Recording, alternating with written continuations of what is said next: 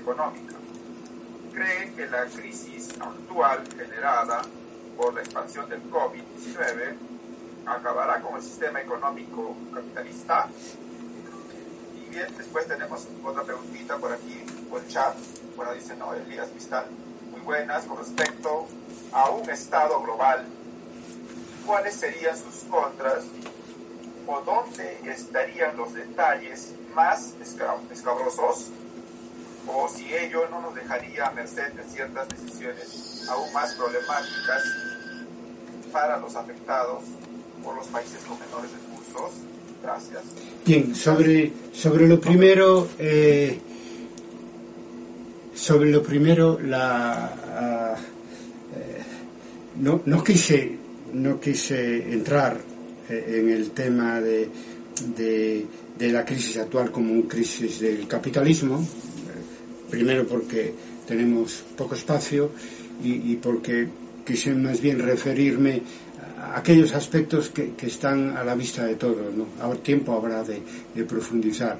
Obviamente el capitalismo eh, multinacional y, con un peso exagerado de, del sector eh, financiero, eh, especulativo, etcétera, eso está muerto. Es decir, en el sentido de que, de, que, que ha quedado descolocado. Eh, porque su manera que tenía de gobernar el mundo pues ha estallado eh, con lo que dije antes con, con, con la falta de, utilidad alguna ante la opinión pública etcétera el, el problema de, de, las instituciones que actuaban como tostaferros de, de, los grandes poderes económicos. Es que el problema de, de gobernar el mundo desde, desde, desde las sombras eh, es la falta de legitimidad. Por eso que la solución es, está en la, en la democracia. Pero antes de entrar en eso, eh, ¿esto puede acabar con el capitalismo? No, el capitalismo en sí necesita un sujeto político y social global fuerte como para, para poder superar el, el sistema capitalista. Eh, y eso justamente eh, ya ni me lo planteo, porque si no tenemos un, sujeto social y político suficientemente fuerte como para llevar la democracia a, a, una escala global. Cuando hablo de una escala global, para los que hemos sido educados políticamente en el marxismo, todos sabemos a lo que nos estamos refiriendo. Marx nunca pensó en la posibilidad de una revolución que no fuera mundial. ¿Eh? Ya sabemos lo que pasó después con las revoluciones en un solo país, etcétera, etcétera. Por lo tanto, si, esto pudo ser cierto, probablemente una intuición genial eh, de, de, Marx, etcétera, en su momento, hoy en día es que es, lo que yo quise demostrar, es que es una necesidad urgente superar el sistema político mundial con lo que cambios que eso supone para cambiar el sistema económico mundial. Tengamos o no tengamos fuerza y movilización social suficiente para llegar con esos cambios mucho, mucho más allá. Y vamos a lo segundo. Yo todo lo que sea eh, hacer una constitución, unas elecciones y un gobierno al que podamos derrocar por, en las urnas, creo que no tiene, digamos, pegas importantes, es decir, contras importantes, porque una de las cosas que hemos aprendido en este siglo, sobre todo a partir de la experiencia en Venezuela, en Ecuador, en Bolivia, independientemente de las dificultades actuales, es que se puede ganar unas elecciones y desde, las, y, desde los gobiernos hacer reformas radicales, ¿no? Se puede hacer eso. Y entonces si se puede hacer en un ámbito, digamos, regional, la, América bolivariana, o, se pudo intentar hacer en un ámbito regional como la América bolivariana, ¿cómo no se podrá hacer eh, mundialmente? Es que necesitamos hacerlo mundialmente porque es un problema de supervivencia. Daros, eh, fijaros una cosa, yo no, no estoy planteando la cuestión ideológica, no, estoy planteando un tema de supervivencia de la propia humanidad de que no tiene los instrumentos políticos para enfrentarse a las amenazas globales, porque no existe un poder político mundial capaz de hacer política y de tener un presupuesto y de tener unos medios, entre otras cosas, para acabar también con las desigualdades que existe entre el norte y el sur, entre diferentes zonas, zonas del mundo. Entonces yo no le veo pega, si es una democracia de verdad, Claro, se pueden ganar y se pueden perder las elecciones. Puede haber un gobierno mundial conservador o un gobierno mundial eh, reformista o de izquierdas o de derechas, hasta puede eh,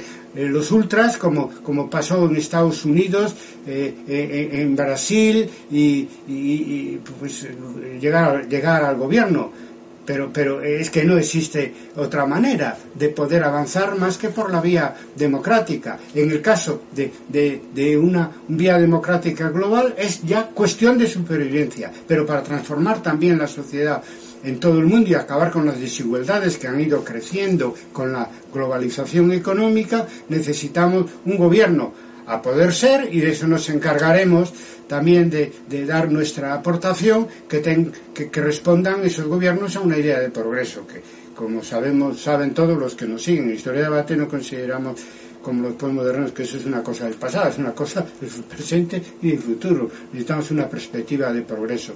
Y, y el hecho en sí de crear un gobierno con fuerza mundial, eh, quienes más temen, quienes más lo temen son los, los propios poderes financieros y multinacionales que han gobernado el mundo hasta ahora, porque no quieren compartirlo, lo tenían muy fácil, pero han fracasado.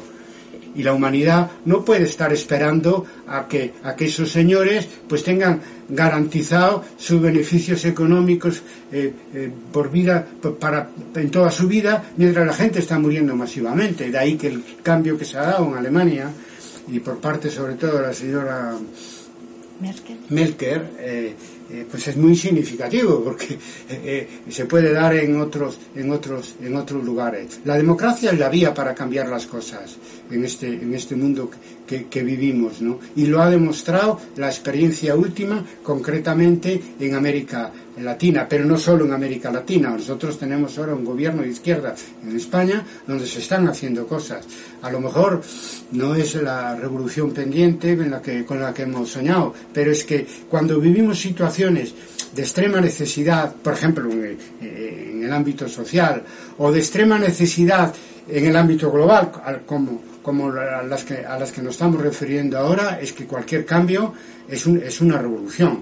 Y tenemos que saber que aparte de la, ideología, de lo que nos gustaría y, de la revolución que hemos amado y en la que nos hemos formado, quizás lo más urgente sea eh, una serie de reformas imprescindibles para, mm, para luchar contra la desigualdad social en general, pero en ese caso para algo ¿Por qué? ¿Por qué creéis que hubo un cambio en Europa? Eh, es que la pandemia no perdona ni a ricos ni a pobres, no perdona a nadie y destruye la economía. Y si destruye la economía no hay, no hay salarios y no hay puestos de trabajo, pero tampoco hay beneficios los empresarios. Estamos viviendo una situación límite y tenemos que generar respuestas que no son las respuestas del siglo XX ni, ni siquiera las del siglo XIX, por mucho que nos inspiremos, y yo soy que, eh, de los que más en, nuestros, en nuestros clásicos.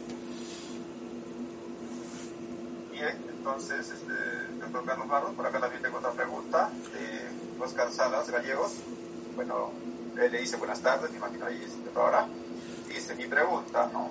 Si la crisis generada por el COVID-19 fortalecerá o acabará los esfuerzos de integración como la Unión Europea, en especial la indiferencia inicial en cuanto a Italia, por los demás integrantes del bloque. Esta crisis, ¿usted cree que favorecerá un resurgimiento de los nacionalismos? Gracias. Bueno, quizás por aquí, si me permite, un par de preguntitas más para aligerar la charla. ¿no? Eh, ¿En qué situación está eh, la historia de las eh, mentalidades. Y la última, eh, ¿qué, nueva, ¿qué nuevas investigaciones usted está preparando en la actualidad? Muchas gracias. Bien. Pues cuatro cosas. primero, sobre Europa ya contesté en la, en la charla. Creo que Europa, de una manera también inesperada, está viviendo un cambio importante eh, que no sabemos, ni, ni siquiera sus, protagonistas saben a dónde nos puede llevar. Yo creo que desde luego eh, eh, el cambio de orientación que se le ha dado a la política económica europea es muy, muy, muy positivo y nos retrotrae al proyecto inicial, al proyecto inicial de, Europa, que no era la Europa de los mercaderes. sino que era la, Europa de todo. Por lo tanto, ahí poner todas las esperanzas y que además de la necesidad imperiosa de dar respuesta a, la pandemia y a sus consecuencias económicas, cuenten pues eh, otras, otros objetivos de, que son los viejos objetivos de, de, una Europa, de unos Estados Unidos de Europa. Yo en eso soy optimista que este cambio no solo continúe, sino que además se extienda a otros ámbitos. Eh, la, eclosión de los, de los nacionalismos, bueno, ya decía eh, un filósofo ruso de principios del siglo XX que hay nacionalismo de, gran ruso y, los nacionalismos que siempre han estado, de nacionalidades que siempre han estado oprimidas. los peligros son los, grandes estados nacionales. Ahora, ahora mismo lo vemos con el proteccionismo en, Estados Unidos y en otros y en otros países que es muy importante porque eh, añaden más leña al fuego de la crisis que estamos viviendo bueno bien contra contra los, las identidades, la identidad nacional es, eh, es, un derecho político que nació con la Revolución Francesa, ¿no? y ya digo que hay varios tipos de nacionalismo. De todas maneras, eh, y es compatible con, con una globalización política. Eh, de, hecho, los nacionalismos pequeños, yo soy gallego y que siempre ha sido históricamente una, una nación sin Estado, pues los, nacionalistas gallegos se sentirían más cómodos pues, en un Estado europeo y no digamos en un Estado mundial, etcétera, ¿no? Que, que, que, en, el Estado español, aunque muchos de nosotros, pues eso, somos gallegos, pero también nos, sentimos, por supuesto, eh, españoles. Por lo tanto, si se avanza en esa, en esa dirección, claro, hay que, hay que vencer la resistencia de determinados nacionalismos, sobre todo, por ejemplo, de países que tienen sistema autoritario y que se, y que se, que se protegen el nacionalismo para, para, para, para enfrentarse a, para, para, para negar, eh, eh, digamos, la integración en, una autoridad política superior. Pero eso, para eso tenemos la experiencia de Europa. Europa todo el mundo acabó cediendo después atribuciones para aceptar eh, la integración en la Unión Europea porque está claro que suponía más ventajas que desventajas. Lo mismo podríamos hablar a nivel mundial. Bueno, la historia de las mentalidades, cambiando completamente de tema, pues es yo la practiqué, pues llevo practicando más de, 30 años, en un momento que empecé, en los años 80, un momento que ya me decía mi amigo Jacques Legoff, sin haberla agotado eh, los, los franceses, el historia francés ya la habían abandonado. Por lo tanto, me alegra decir que en este momento ver, colegas que en aquellos años pues estaba haciendo historia eh,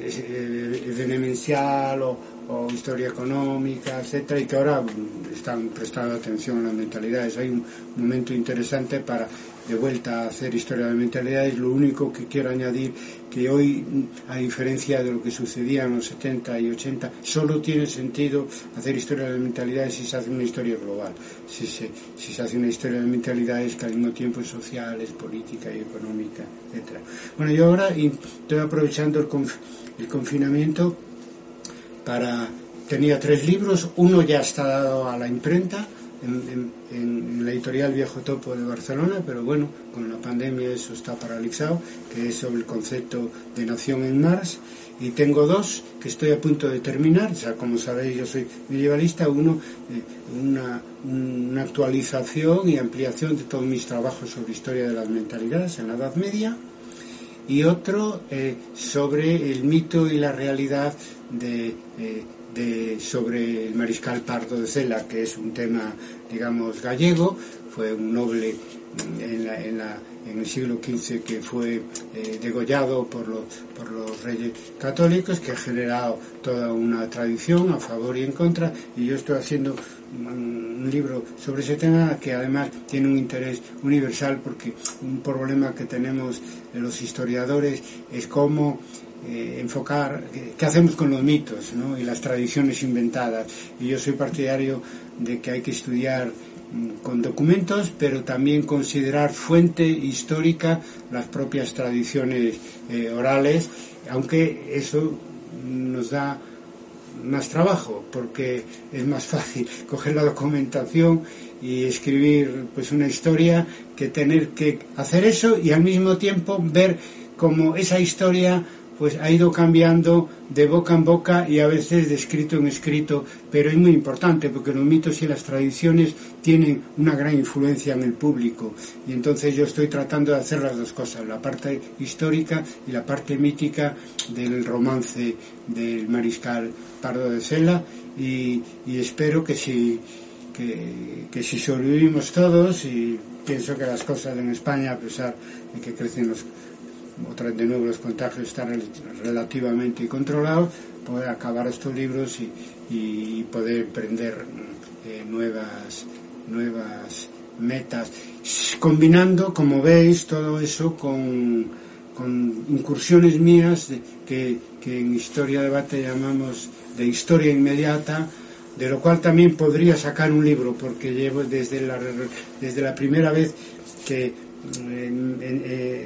enfoqué histórica, historiográficamente un tema de actualidad, que fue con la revuelta de Chiapas en 1994, pues ya tengo entre textos y, conferencias, pues como para un volumen eh, de historia inmediata, donde trato de ser coherente con lo que defendemos, es decir, eh, el historiador no puede vivir de espaldas del presente, hay que, decir, hay que hacer historia con rigor, pero desde el presente y para el futuro.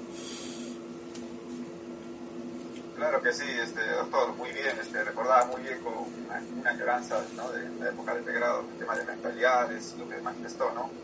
Mental, en fin. De todas maneras, este, es gratificante escucharlo, muy bien por su charla. Simplemente quería pedirle, no sé, un mensaje final para todos los historiadores que estamos escuchándolo y quizás algunos aportes o algo que quiera usted agregar.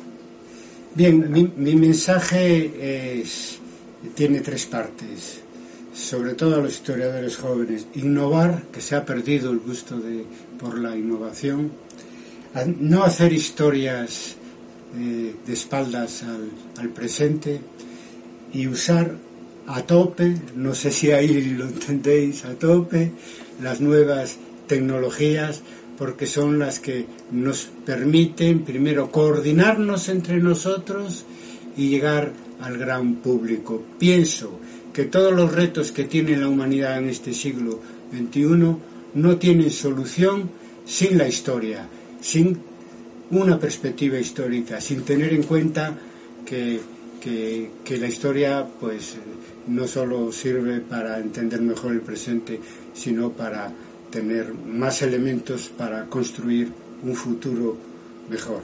Nada más y muchas gracias a todos vosotros gracias de todas maneras, doctor. Este, bueno, ahora pues doy pase este, a Daniel. Daniel, adelante. Eh, eh, gracias, Joel. Más bien, gracias al doctor Carlos Barros por estar el día de hoy aquí y a todos los que estuvieron, a pesar de los pequeños inconvenientes que tuvimos al inicio.